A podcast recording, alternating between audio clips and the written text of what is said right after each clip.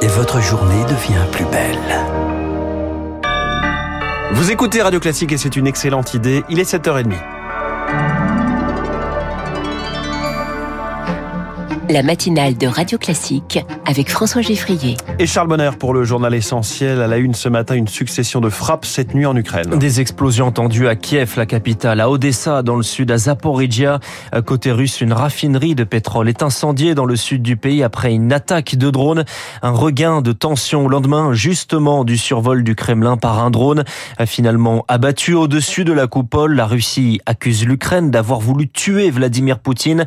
Volodymyr Zelensky mais Rémi Vallès, ce scénario est même improbable. Kiev n'aurait tout simplement aucun intérêt à mener une telle attaque. C'est ce qu'explique Jean-Paul Paloméros, ancien commandant suprême pour la transformation de l'OTAN. Au niveau plan politique, au plan militaire, ça n'a aucun sens. Si M. Poutine disparaissait, on ne sait absolument pas qui le remplacerait et euh, ça pourrait être encore pire. De plus, c'est 700 km de la frontière Moscou. Vous imaginez bien que les drones seraient interceptés bien avant d'atteindre le Kremlin. Il est même très improbable que la Russie ait, comme elle l'affirme, abattu ces drones menaçants, abonde le général Dominique Trinquant, ancien chef de la mission française auprès de l'ONU. On voit le drone exploser et ceci vient en contradiction avec l'explication donnée par les Russes qu'ils disent qu'ils ont fait un brouillage. S'il y a un brouillage, le drone tombe mais n'explose pas en vol. Ce qui ne laisse pas de place au doute, selon le général Paloméros, cet épisode des drones est une opération de communication du Kremlin. La contre-offensive se prépare, ces forces n'ont pas réussi à atteindre les objectifs, ils n'ont même pas réussi à enfoncer à Bakhmut. Il y a des vrais problèmes internes d'équipement, des problèmes de munitions. Je crois que M. Poutine commence à être inquiet sur le sort de cette bataille. Le président russe, qui pourrait aussi profiter de ces attaques présumées pour justifier une future escalade et remobiliser la population russe à l'approche du grand défilé militaire du 9 mai. Et ce matin, l'ambassadeur russe aux États-Unis promet de répondre alors qu'une enquête pour terrorisme est ouverte.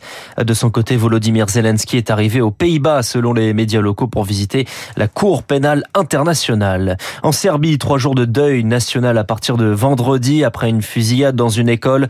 Huit élèves abattus, l'une est française, âgée de 12 à 14 ans. Un gardien de l'école est également mort. Le suspect a été arrêté, il est âgé de 13 ans. Radio Classique, il est 7h33. Les boulangeries françaises n'arrivent pas à recruter. Trop peu de candidats veulent mettre la main à la pâte. La tendance se confirme. Certains métiers n'attirent plus. 22 000 postes sont à pourvoir selon la Confédération des boulangers pâtissiers. C'est le reportage de Zoé Pallier dans une boulangerie de l'Ouest parisien. Madame Bonjour, une tradition. Les vendeuses servent plusieurs clients à la fois. Les artisans, eux, ont les joues rosies par la chaleur et par l'effort. Dans cette boulangerie de 15 salariés que gère Sébastien Breteau. Je sors de livraison parce que j'ai plus de livreur, j'arrive pas à en trouver il faut que je comble tous les trous. Concrètement, il vous manque combien de personnes? À moi en production, il me faudrait bah, un pâtissier, un livreur, un boulanger. Et je pourrais espérer avoir mes week-ends et arrêter le 7 sur 7. Car les départs s'enchaînent et les rares candidats attendent de meilleures conditions de travail, souligne la co-gérante Claire Breteau. On a essayé de faire le maximum, par exemple, je pense à ce poste en vente qui est payé certes 1600 euros net avant impôt pour 40 heures. On propose une augmentation une fois que la personne a rempli un certain nombre d'objectifs. On a également proposé deux jours de repos consécutifs, une semaine vendredi samedi et une semaine samedi dimanche. Et malgré tout, on ne trouve pas. Des tensions qui s'expliquent aussi par les mutations du secteur, selon Dominique Enract, président de la Confédération boulangerie-pâtisserie française. Il y a à peu près 2000 fermetures par an en boulangerie, qui sont plutôt des petites entreprises. Et avec 2000 fermetures, il y a 2200 à peu près ouvertures qui fonctionnent un peu plus, voire un peu plus grosses, d'où cette augmentation de postes à pourvoir. Pour répondre à cette demande, ajoute Dominique Enract, il faudrait avant tout développer les formations et revaloriser l'image du métier auprès des jeunes. C'est justement une réforme pour répondre à ce type de problème, une réforme du lycée professionnel présentée aujourd'hui par Emmanuel Macron à Sainte en Charente-Maritime. Un milliard d'euros par an, des stages rémunérés et une meilleure adaptation des formations aux besoins du marché. Un concert de casseroles est d'ailleurs prévu pour l'accueillir. Sans surprise, le Conseil constitutionnel a rejeté un deuxième RIP. Un référendum d'initiative partagé comme il y a trois semaines. Même argument, il ne porte pas sur une réforme sociale. Et hier, le tribunal administratif a ordonné à la mairie de Paris d'enlever ses banderoles contre la réforme des retraites. Deux immenses bâches sur l'hôtel de ville, mairie solidaire du mouvement social, pouvait-on y lire. L'opposition qui a saisi la justice dénonçait une rupture du devoir de neutralité. On a connu des anniversaires plus joyeux. Celui de la NUPES se fait sans bougie ni gâteau, car les dissensions sont nombreuses au sein de l'alliance électorale des partis de gauche. Une liste commune aux européennes est refusée par les écologistes, mais prônée pour la présidentielle.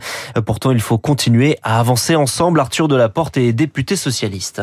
Nous sommes aujourd'hui 150, divisés, euh, nous serions 50. Moi, ce que je vois plutôt, c'est une capacité à travailler ensemble et une capacité aussi à proposer ensemble. Et c'est ce que nous avons fait euh, sur les retraites, par exemple, sur l'assurance chômage. Il faut qu'on montre que le socle de rassemblement de la gauche que nous avons là aujourd'hui, c'est un point de départ. Et donc, ça veut dire nous devons poursuivre notre stratégie de rassemblement des euh, déçus, des politiques libérales qui sont menées aujourd'hui, parce que l'enjeu, c'est d'incarner l'alternative pour 2027. Illustration de ces dissensions au sein de la gauche. Hein, texte présenté aujourd'hui par le groupe communiste à l'Assemblée nationale, un texte sur Israël et je cite l'institutionnalisation de la politique d'apartheid.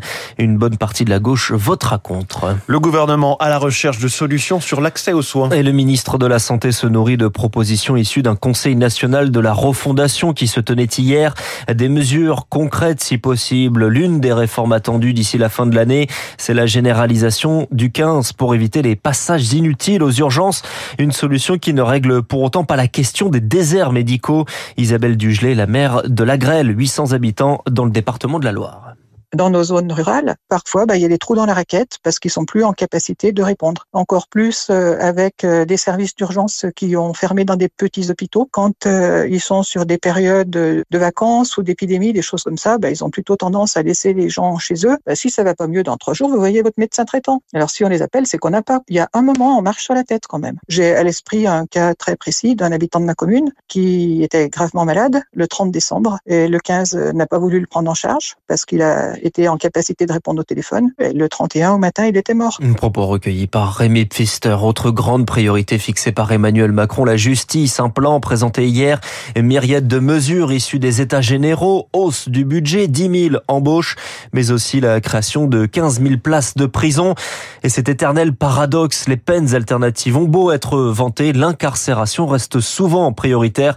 Benjamin Monnery est spécialiste de la justice pénale les législateurs et le ministère incitent de plus en plus fermement les magistrats à ne pas incarcérer, à utiliser cette peine vraiment en tout dernier recours. Et pour autant, on n'a jamais eu autant de détenus dans les prisons françaises, hein, plus de 73 000, c'est un record historique. Donc ça montre bien que le changement de culture et de paradigme, il n'a pas encore opéré. Et s'il n'a pas opéré, à mon avis, c'est en bonne partie parce que les magistrats considèrent que les peines alternatives ne sont pas suffisamment crédibles parce qu'on n'a pas de connaissances en réalité euh, scientifiques euh, pour la France sur l'efficacité de ces peines alternatives par rapport à la prison. Un propos recueilli par Julie Droit. Du sport, du football et la colère des supporters parisiens. Un rassemblement hier devant le siège du PSG après la sanction contre Lionel Messi et son voyage en Arabie Saoudite. Des supporters qui estiment que le club est mal géré.